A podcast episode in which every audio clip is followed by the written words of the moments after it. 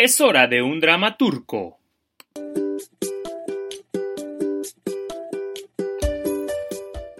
La recomendación del día de hoy es La canción del corazón que se acaba de estrenar en Netflix y ese es un drama turco que trata de un hombre de una aldea que va a cantar a otra aldea a una boda, pero se enamora de la novia y la novia de él.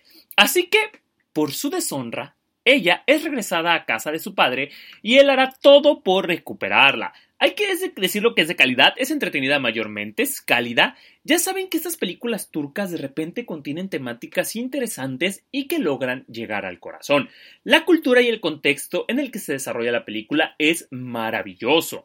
Las actuaciones en su lugar mayormente. La música de la película es acorde en todo momento y es acorde a las tradiciones del lugar. Jamás te saca de lo que estás viendo. La edición es rápida y a lo que va una mirada cultural sobre el matrimonio, las buenas costumbres, la lealtad, la honra y valores familiares y sociales.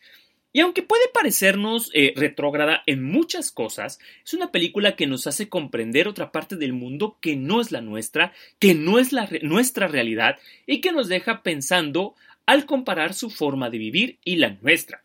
Ojo, no intenta hacer una comedia romántica, porque de hecho eh, Netflix la cataloga como comedia romántica, no es una comedia romántica típica, esto es un drama, no tiene esos elementos cómicos.